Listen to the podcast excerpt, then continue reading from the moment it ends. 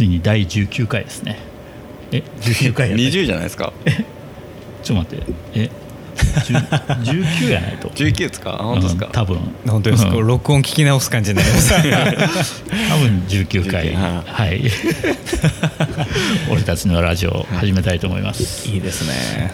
えーでは私から自己紹介をしますね。はい。はい。えー最近いびき対策に余念がない 糸島ゆるゆるライフの西川です。よろしくお願いします。でパートナーが。ちょっとねいびきの話でしょ。うん僕えげつないですよいびきこれ本当に。多分あのもう友達とかみんな知ってるんですけど、うん。一番でかいって言われるんですよよく。へえで一回友達6人ぐらいで寝てた時にはいはい。一人えげつないいびきでかいやつがいたんですよ、ん。で「お前マジでやばいぜ」みたいな。うん。起こして「お前マジでやばいぜ」で起こして朝聞いたら俺の方がやばいって言うんですよ。であれよりやばいんやと思って本当に大変なことだなと思って。あと普通にちょっとあの普通に彼女とかまあまうん。あ一緒に寝てる人うん。が普通に出てたこと2回あります。うるさいです。へえ いややばいね。うん、多分相当なんですよ。うん、やばいねそれ。病院行った方がいいです。治療の。ちなみにな対策って何ですか？えーちょっとまだ自己紹介してないよ。いびきの話だけで。よ桑田です。ろしくお願いします。い一旦ちょっと紹介まで行きましょう。はい。なるほど。ごめんなさいいびきで人が部屋から出ちゃったと。なるほどですね。えーじゃあなんだろうな平成がいなくなった部屋に入ってきた言語が令和令和。になった今日ということで 山口です。よろしくお願いします。よろしくお願いします。今日今日4月1日ですからね。4月1日、あそう言語発表になりましたね、はうん、令和、令和。令和。でこうこれであやっぱりひどいんだと、いうん。なるほど。現状はね。うん。へえでまずやったのがあのブリーズライト、うん鼻を広げる、うんうんあれうんうん。あれやったけどあんまり効果はなかったです、はいはい。ただ全然なくもなくてこうこうあなくもない。減ってるのはそうですね。減ってるんですよ波形はだいぶちっちゃくなってますね。うん。ただ絶大ではないと、でもう一つやってるのがマウスピース、えー。あー。噛んで。うん、ええだから本当は歯医者できちんと作ってもらうのはいいんですけど、まずは簡易的なのをやはい。ドラッグストアで1000 1000円ぐらいのを買ってきてはいはい。ポッてして、それしたら結構ああ違います？ちょっと効果出てきたなと。寝れますか？最初はねやっぱり違和感ある。ですよね。で一番効果があったのが横寝の枕あーお前まあ道具使わないっていう。横向き。に寝る。へえここんな形で、はいはい。こう背中の方に長い方を持ってくるみたいにして、あはいはい。横向きに寝る。これがもう効果絶大。えー、でもこう入っていくからですね、うん。いびき。あの仰向けに寝てる時が一番ひどいみたいであ私、なるほど。うん、そうですよ。横向きにすると相当軽減される。うーん。でもなんかワイン一杯2杯飲むと嫁さんの枕で寝てるって前言ってませんでしたっけ？誰がそんなこと言 言ってましたよ。ちょっとその話詳しく。そんなこと言ってないやろ。よだれ出てますよ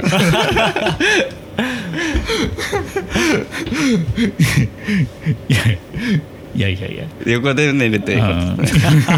え 横で寝る時もマウスピースしてってこと。全部まあ、いミックスさせて。今はその3つ全部やって鼻広げてマウスピースして横を向いてあ寝てたらあの最後に見たあのスースー言ってるやつあれ。なるほど。えそれはそのやっぱり奥さんからうん。うるさいからしてるんですか、もうめっちゃ怒られて。へえもう離婚するって言われて。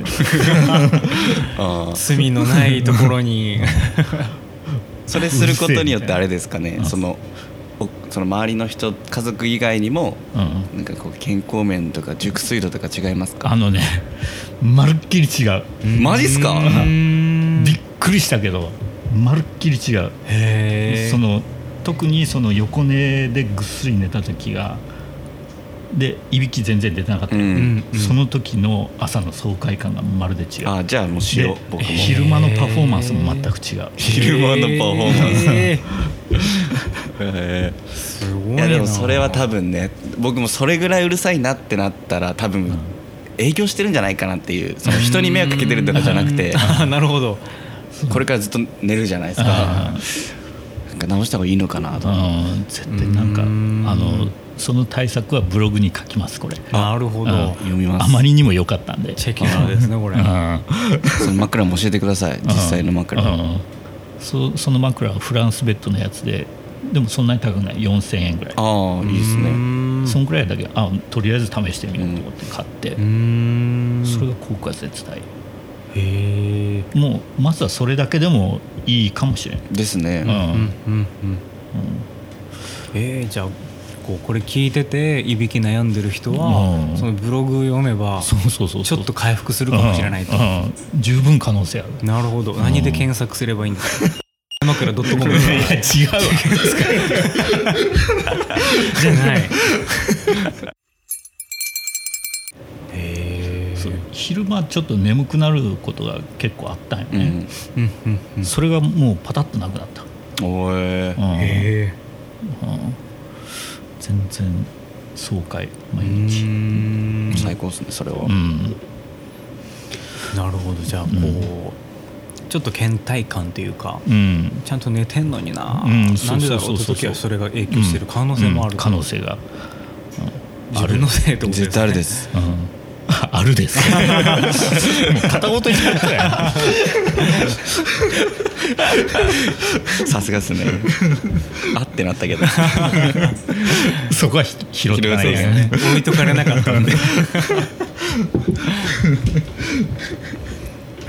絶対おすすめですこの対策は。あのその枕後で教えます。ありがとうございます。い。いですね。山口さん結婚されてるんですか？僕してますよ。あしてるんですか？はいしてない。あそうなんですね。そうなんですよ。してない感がめちゃくちゃ出てるって言われて、うんなんか最近それはそれでちょっとショックだなと思って。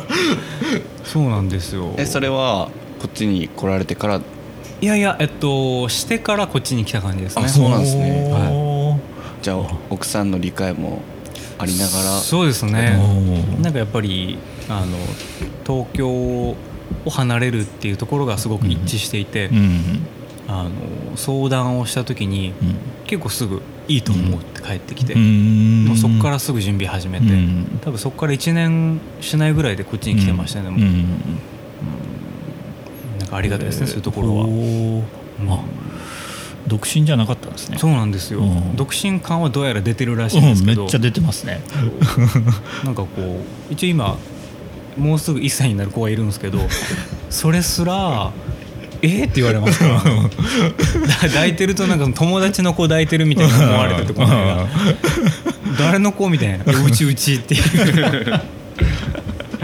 そうなんですよね。最近ちょっとそれがあの、うん。コンプレックスなんですよ既婚者に見れないっていう、あーまあそういうことを全然発信してないというのもあありますよね。そうですね。うん。うんなんかこう「うちの子です」ってこううん。見せて回るのもなんか違うかなと思ってあまあ他の方はややられてるじゃないですか、うん。あれはまあ別に全然普通に見てるんですけど、うん。なんかじうちの子がじゃあ喋りましたって発信したところで知らんがなだと思ってです それはもううちうちで楽しむと、うん。なるほど。はい、なんかでもあのー最近料理人のうん先輩と話をしてて、うん。そのその人も絵を描いてて、うん。なんかのきっかけで料理人になったってタイプの人だったんですよ、うん。で作ってるものとかこれってこういう意味でこういう作り方してんだよねって話を聞くとなんかこう作り込みがその表現みたいな人なんですよね、あなんか表現者みたいだなって思って話聞いてたら、うん。その普段人がなかなか話せないような人と、うん。こう率先して話すようにしてるみたいなうん。話をされてて、うん。で何をじゃあするんですかと。って聞いたらそのまあ、たまたま飲食で知り合った人が紹介してくれて行くようになったその SM バーがあるんだと。うん。でそこに行くとそのもう変な話偏った人たちばっかりなのでうん。その常識でいることの方が逆にこう恥ずかしいぐらいのあ逆にそういうところでいろんな話聞いてるとその一つのものが一方向からしか見えてなかったのが、うん。もう一個こっちからも見えるようになって、なんかそういうのでちょっと面白くなってくるんだよねうん。とね言われてて、うん。自分も行こうと思いましたもんね。そういう プラスアルファになるんだったあらーそうそうよね。だったら行こうと思いますうん。全然その横島な意味はなく 行こうかなと思確かにそうですね。うん。じ自分の幅が広がるかもしれない。作品の幅が広がるかもしれない。っていう動機以外そんな横島のはない。SM バーがそのなんかありますかね？あるらしいんでですよ。福岡。エルドラドっていう会員制らしいんですけど。らしいんですけどね。はあ。面白いっつってましたよ。そそんなディープゾーンがあるんディープゾーンがあるっねつってなんか行ったことありそうな顔してますいやいやないって今いやいやそうですね。いやいあの全部僕のせいにされそうでけど。ないわ。なんか自分もそのじゃあお店にガンガン行くタイプかっていうと、なかなかそこまではなかったりしますけど、うん。でもその真面目一辺倒で歩いてきた人生でやっぱないので、うん。こうその横道にそれたことの方が逆に自分にとっては面白みはあったなとか、うん。うん。なんかそこはありますよね。SM かうん。行ってみたらいや SM は全然いけるはい行けます2時間飲み放題5000円らしいです安っ安いもうあえそこ知あってるかもえマジでエルドラド多分知ってますね。行ったことあるいや最近本当に本当に最近、うん。動画を見せてくれました。うん。あでそれ2500 5000円ですよね。そうですそうです。いやめっちゃ安いな。なんかマンションの一室みたいな感じで言ってましたけど、ね、ああかもしれないですね。舞鶴っつってましたよ。えっと。もう舞鶴エルドラドで検索できちゃう感じそうですけど。そう。多分そうや本当に。なんか前原とか中洲とかでもいいんですけど、うん。セット料金5000円とかじゃないですか、あそこあっちの方が絶対安くてあっちの方が楽しいみたいなこと言ってました、そうですねただでも飲む人飲みたい人は飲むだけでもいいいいらしいです、うん。ただそういうおっちゃん。たちを見ながら飲むみたないるほどねあーそうですね楽しみ方は自由なのねうん。うん。そういうのを強強制されるわけじゃなくしてる人してる人たちが横目に見つつですねそれどういう状況なんやろ？あーなんかでもあの言ってましたよ。その横に一緒に飲んでた中年のあの男性がいらっしゃって、うん。多分年齢的にはもう会社では役員クラスのうん。方だろうと。の人がこっちでこう話してる隙にうん。なんかいなくなっちゃってペッて見たら床にこう四つん這いになってたっつってでこうこ懲らしめられてたと。こらしめられあ終わってこうテーブルに戻り際にそのこういうところに遊びできてほしくないんだよなってボソッと小言言われたって言ってました。あそうなんかやっぱりこうそこのガチ勢の人たち。そうガチ勢の人たちはあもうこれを両あの冷やかしに来てほしくないと。なるほど。あーでもその人からするとその先輩からするともう初めてだしもう見るのがまず刺激的で勉強になると。あでちょっとついて見ちゃったっつって。冷やかされるのも受け入れてほしいですよね。そうそう本当そうですね。んそうそうそう。そうそれもう、ね。うん。神聖じゃないようねん。みんなから笑ゲラゲラ見られて、うん。しばかれるのが好きぐらいにあってそれはたまらんみたいな。それならなんかこうこうねうん。風俗で言ってほしいですよね。そんなん見るやついますよね。個室の方に行ってほしい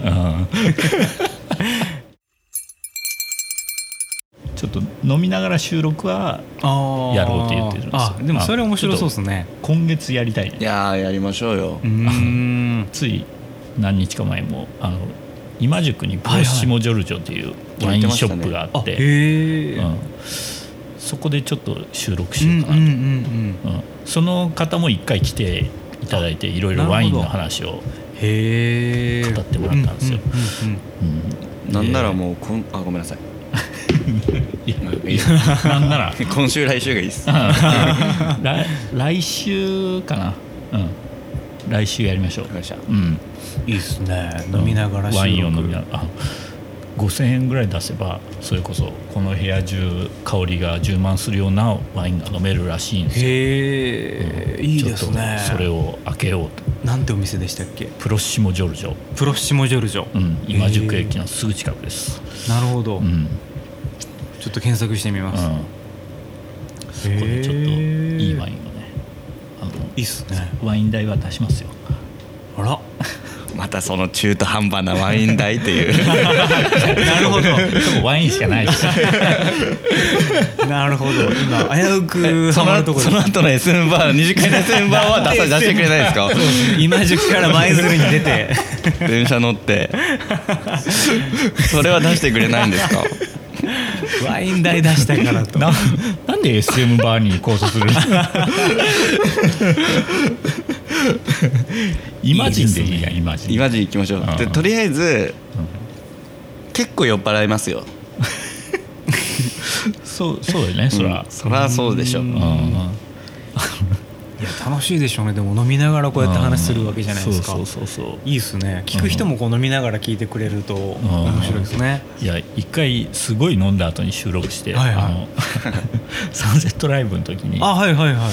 えー夕方ぐらいねあれ。ですね。うん、へえ桑田とかテキーラあれ何杯ぐらい飲んどったのかね。いやもう分かんないですね。テテわかんない。キーラだけでも結構いってますよ、へえ私も一杯飲んでたんですけど、はいはい。とりあえずその状態で収録してまあひどかったねあえれ ものすごい頑張って話はしよったけど、ううその放送聞きなシラフで聞き直してみての感じがちょっとうん。面白そうですけど、めっちゃ難しかったですね、うん、めっちゃ一生懸命喋っ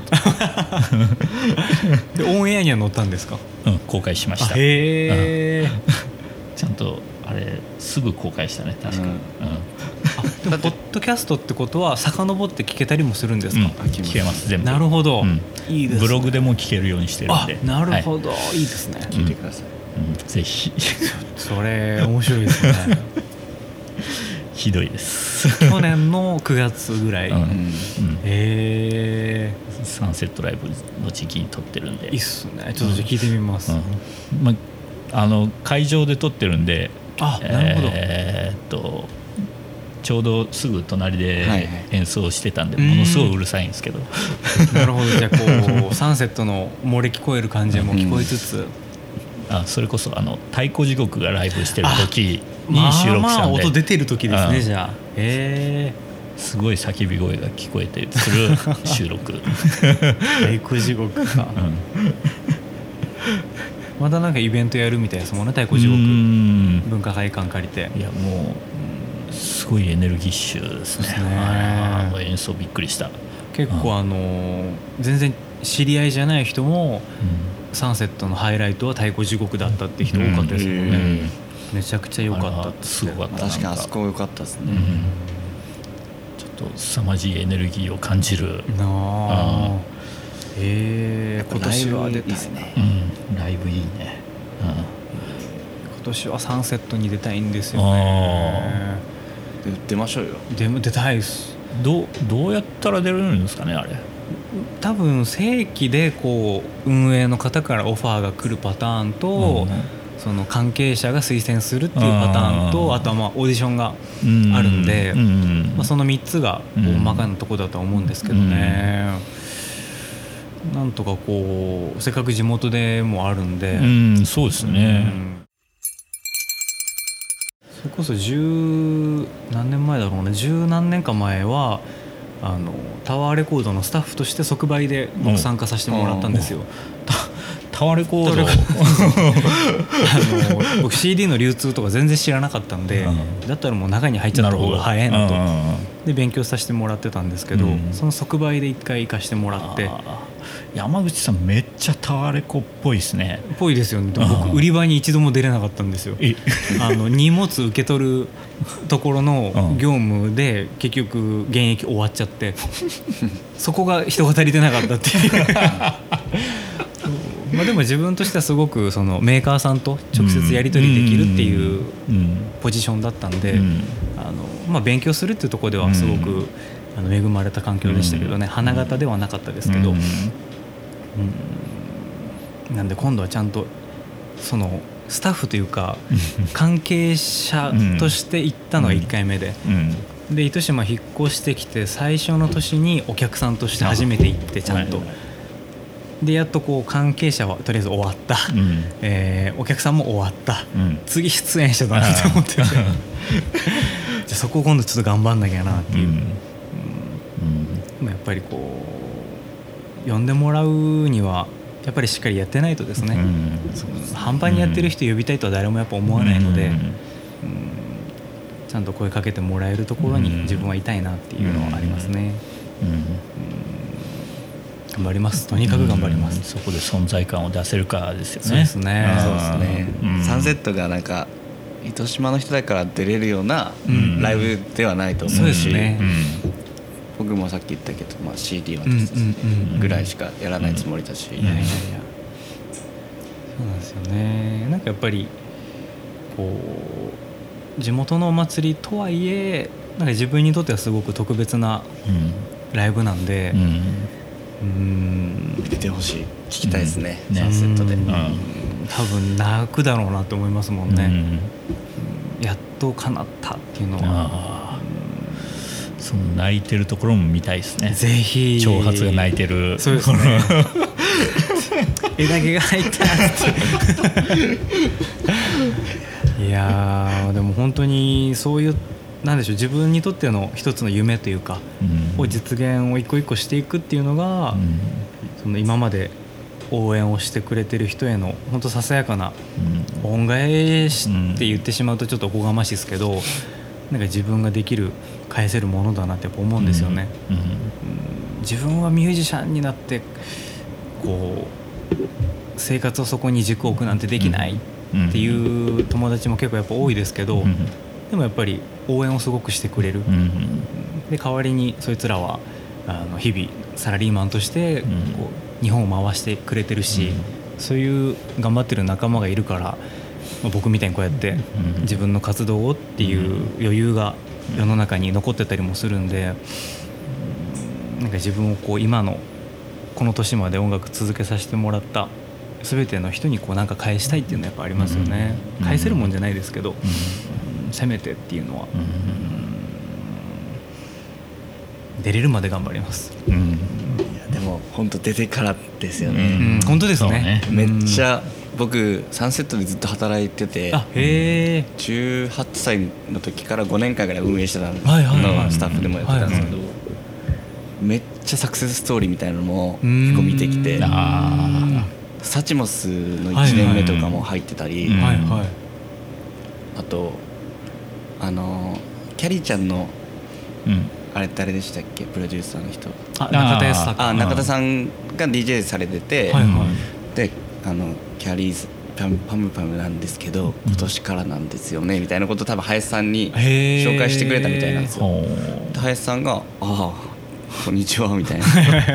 ででも1年後はもう呼べないぐらいのアーティストになってたりとかへえなんかそういう話い聞いたりとか、ううんで平井大君とかも最初めっちゃ小さな小さなステージから歌っててで今じゃ結構もううん。メイン。メインで歌ねって中でも遊べないぐらいうん。本当は結構うん。いつも遊んで帰ったりしてたんですけどなんかそういうのもまあ同世代なんでうんなんかもううんかっこいいなと思うそうですね、なんかやっぱりうんメジャーデビューが全てとは今結構思ってなかったりするところはあるんですけど、うん。でもそれとこう規模を大きくしていくっていうのは、イコールではないけどでも、やっぱりしっかりしていかないといけないよなっていうのはあってうん。なんかそこのこう根幹が出来上がってないと多分うん。ああいうフェスとかにもお声は絶対かからないと思うんで、うん呼んでもらった時に少しこうその望みは見えるのかなっていう、でそこでまたこうサボっちゃうとダメですけど、うん。なんかそこからより緊張感を持てるようになるかなっていうのはありますよね。うん。そうですね、うん。一生多分音楽は生み出し続けると思うんで、うん。諦められないですね。うん。そうどの辺まで行きたいみたいな目標とかあるんですか、ああそうですね。昔はそれこそ単純だったんで東京ドームでとかっていうのはありましたけどうん。でもなんか単純にそうやったところでっていうのが今はあるんで、うん。今自分が伝えようとしていること、うん。その音楽家として自分が伝えていくことって多分こういうことなんだろうなっていうのがなんとなく今あるんですよね。でそれをしっかり必要としてる人に届けていく。うん。でそれが自分の周りだけじゃなくさらにそのもう一つ先うん。でさらにまたその先にっていう自分が音楽に救ってもらった時みたいな感じでなんか救える人を自分が生きてるうちに一人でも多くっていうのはやっぱありますようね。ん。もうもう無理っていう時にやっぱなんだかんだ最後背中を支えてくれてたのが音楽でしたし逆言うとその音楽で苦しんでたっていうのもありますけどでも最終的には味方してくれたのがうん。これだったんでうん。なんかこう自分にすら手を差し伸べてもらえたんだから、じゃあ自分もそういう隙間に届く限り手伸ばしていきたいなっていうのはやっぱありますよね。うん。普段はどんな音楽聴くんですか？そのあ普段ですか？もう完全にプライベートな感じで聴く音楽それこそでもガンズとかもガンガン聴いてましたしあとは最近は何でしょうね。あのあんまり車に構えず聴ける系が多いんで、あのシガーロスっていううん。北欧のバンドとか、うん。あなんかこうちょっと音響っぽい感じとか、うん。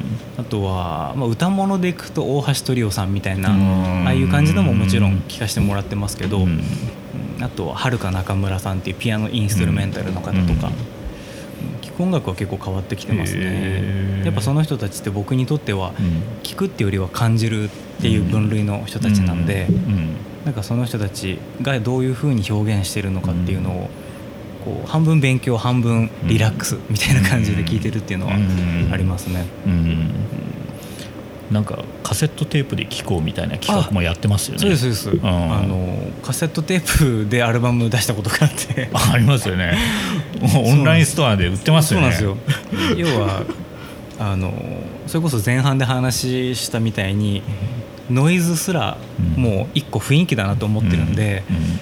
その今の時代ハイレゾとか、MP3 が音悪いみたいな話もありますけど、うん。うんなんか僕はなんかこう何が一番とかに決めなくていいんじゃないかなって思っていて、うん。この人のこのアルバムはカセットが合うとか、うん。この人のこれはデジタルで聴く方が味があるとかうん。で逆にこれはやっぱ生だよねっていう、なんかものによって今って幸いその記録媒体がたくさんある時代なんで、もうこれが一番だよねって決める必要もないんじゃないかなっていう、うん。だったら、うん、合うものにこうマッチングのいいものを選んで聴くっていうことの方が贅沢なんじゃないかなっていうところで。あえてカセットでこれを聞いてみたよみたいなのをブログで書いてたんですけど、意外とでも読んでくれてる人が多くてですね、うん。カセットテープでもガンズ出てきましたよねそうなんですよ。確か。またガンズあの辺のロックはですねカセット良かったりするんですよね でやっぱりその時代に生まれた音楽ってその時代に合った記録媒体うん。にこう向いたうん。作り方をされてるんで、確かに。そのうん。その当時発売されたカセットをカセットデッキで聞くと結構バランス良かったりするんですよ。で逆に今新しく作られたものとかをカセットで聞くとあの配慮されてないやつは結構モコモコ聞こえたりとかうん。しちゃうんですけどでもなんか最近カセット専用でミックスし直しましたみたいな方も結構増えてきてるんであちょっとこう味わい方の提案うん。音楽ってそのこういうことじゃないっていうコーヒー飲むみたいにうん。その浅入り深入りどっちが好きみたいなうん。何が美味しいまずいはないけど好みははっきり分かれてるよねみたいな。うん。なんかそういう楽しみ方に徐々にやっぱりなってきてるのかなとは思いますけどね。うんじゃあこの辺辺で一曲なんかいきますか？あ本当ですか？いいっすね。なんかえーっとですねじどゃあ。れかアルバムから。あそしたらですね、それさっきサッチモスの話が出てたんですけど、あの偶然その、図らずともなんですがちょっとそれっぽい曲が一曲できたんですね。フラワーフラワーズっていう曲で。あフラワーズ。はい。そう。なんかもともとは曲のアイデア自体は前からあって、ん。で今ようやく形になったっていう曲なんですけど、うん。その都会の孤独とか、うん。集団の孤独みたいなことをテーマにしてて、うん。糸島で作ったんだけども、うん。頭の中で描いてた景色はうん。あの渋谷のスクランブル交差点だったんですよね。で実際に、えっと、イントロと感想のところとエンディングでこうフィールドレコーディングした音が流れてるんですけど、うん。それはその渋谷の街3カ所で撮ってきた音をミックスして喧騒として収録をしていて。なのでちょっとその辺も楽しみながら聴いていただけるとちょっと面白いかなと。おセンター街の手前とみたいな感じで撮ったんで。ー なるほど。はい。宇田川カフェの近くで撮ってみたいな。じゃあアルバム「時の結び目」から、はい。えー、6曲目に入ってますね。そうですね。フラワーズお送りします。はい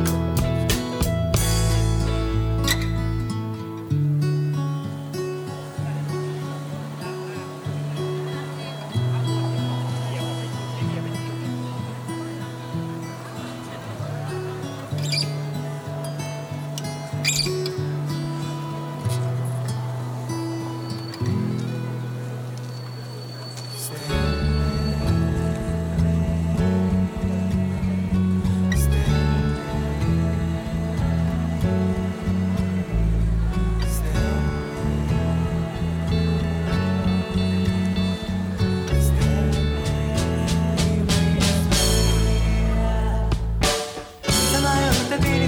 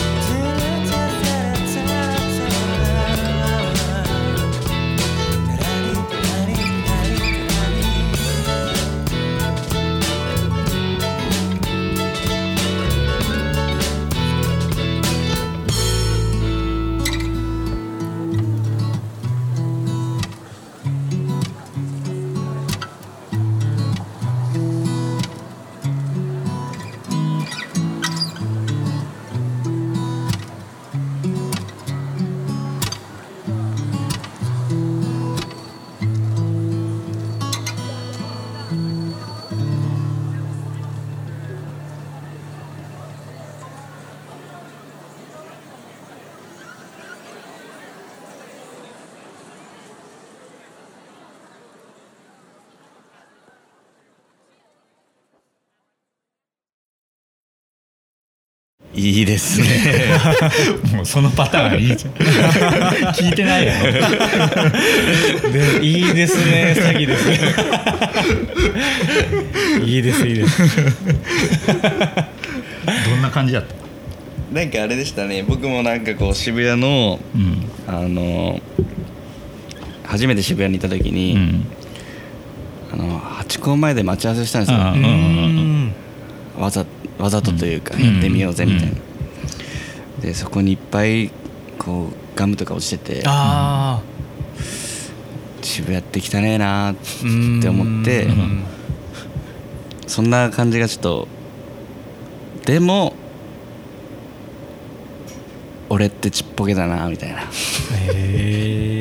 えそんな感じがしました。ねはい。あ都会の孤独感が。ー なるほど押しつぶされそうな。そうですね。なんか今回はその舞台を渋谷にって感じで曲は作ったんですけどううんーんなんかこうどこにいてもあーなんか自分一人なんじゃねえかなって感じることって多分誰でもどっかのタイミングであるなと思っていて、なんかそういう意味ではこうまあ一応渋谷の音が入ってたりはしますけど、うん。なんかそれはまあ作品としてそこにこう仕上げてるっていうだけでしかなくて、意外とこうどこに住んでてもこうハマる人はいてくれるのかなとは、ハマってちょっとでも楽になってもらえれば、自分の役割を果たせるのかなと思いますけどね。じゃああれちょっとお願いしたらいいんじゃないですか？あの入りの音あるじゃないですか。あれのエンディングとか作ってもらったり。あへえあそのジングル的なやつですね。うんちょっとそれはもう仕事として作ってもらってぜひぜひ全然もう。えエンディングテーマ？終わる頃にこう始まりはなんかあるんですよ「タッタッタラ」ってあるじゃないですか、うんはいはい。それをこう終わる時にこう、うん。最後。なるほど。これが鳴り始めたら終わるあーなるほどですね。あー全然全然。もしあのお僕でよろしければぜひ。やらせてください。ぜひぜひいくらですか？えここで。スムージー5杯ぐらい。L ですよその代わり。